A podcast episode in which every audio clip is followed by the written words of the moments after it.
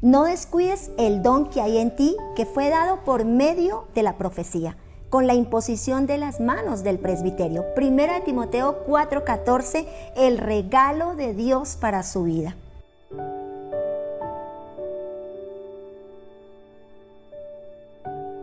En medio de la persecución que vivía Timoteo y Bernabé, Pablo ejercía su autoridad, desarrollaba la palabra, predicaba con mayor confianza el mensaje, imponía las manos y eran milagros y prodigios. Cosas portentosas pasaban, cosas poderosas. Y al comenzar el segundo viaje misionero de Pablo, se separó de Bernabé y decidió ir con Silas hacia, hacia Siria y hacia Cilicia.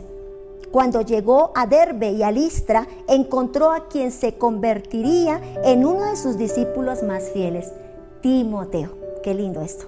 Un joven educado, con sólidos principios cristianos impartidos desde su abuela, y quien decidió acompañarlo en su trabajo misionero. Podemos suponer que fue este proceso que impulsó a Pablo a imponer las manos sobre Timoteo, delegándole autoridad espiritual y sabe, basado en ello nos lo describe en la palabra, no descuides el don que hay en ti. Para que la iglesia pueda ser productiva es indispensable que opere en lo sobrenatural. Si seguimos moviéndonos en lo que vemos, en lo que oímos, en lo que palpamos, definitivamente nuestra fe será muerta.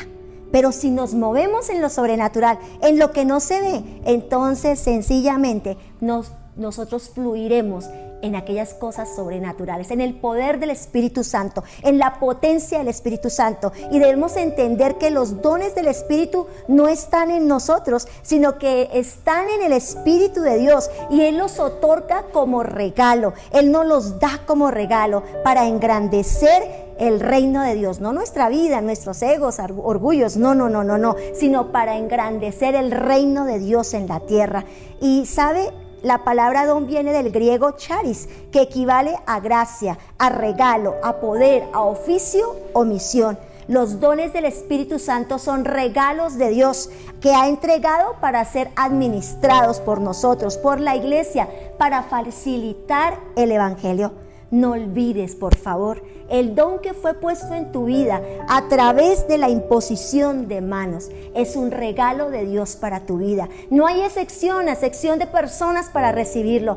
Todos calificamos. Una vez que recibes a Cristo, recibes el poder del Espíritu Santo y con ellos todos sus beneficios. No lo olvides, no lo descuides. Hoy oro al buen Dios de los cielos para que no descuides el don que ya está en que fue impartido a través de la imposición de manos para el ensanchamiento, el extendimiento, para la operación del reino de Dios en la tierra, para que el incrédulo llegue a los pies del Señor, para que los enfermos sean sanos, para que veamos milagros y maravillas y cosas sobrenaturales. Así que es el tiempo que avives tu don, que no lo descuides. Hoy esa es la oración. Oro al Dios y Padre Celestial, al Creador del cielo, pero también clamo al Hijo Jesucristo para que interceda delante del Padre y la potencia del Espíritu Santo sea como nunca antes ha sido derramada sobre la tierra, que sea el tiempo del gran avivamiento, que sea el tiempo del gran despertar,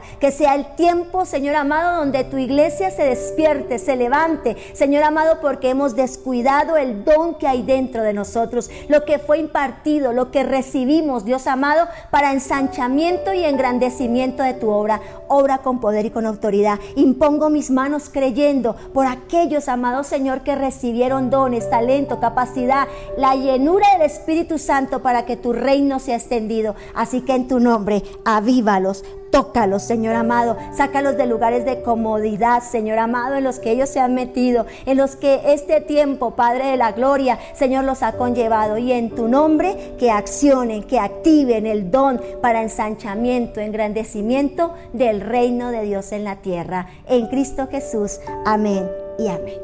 El regalo de Dios para tu vida. Aviva el don. Aviva el don. No lo descuides. Feliz y bendecido día.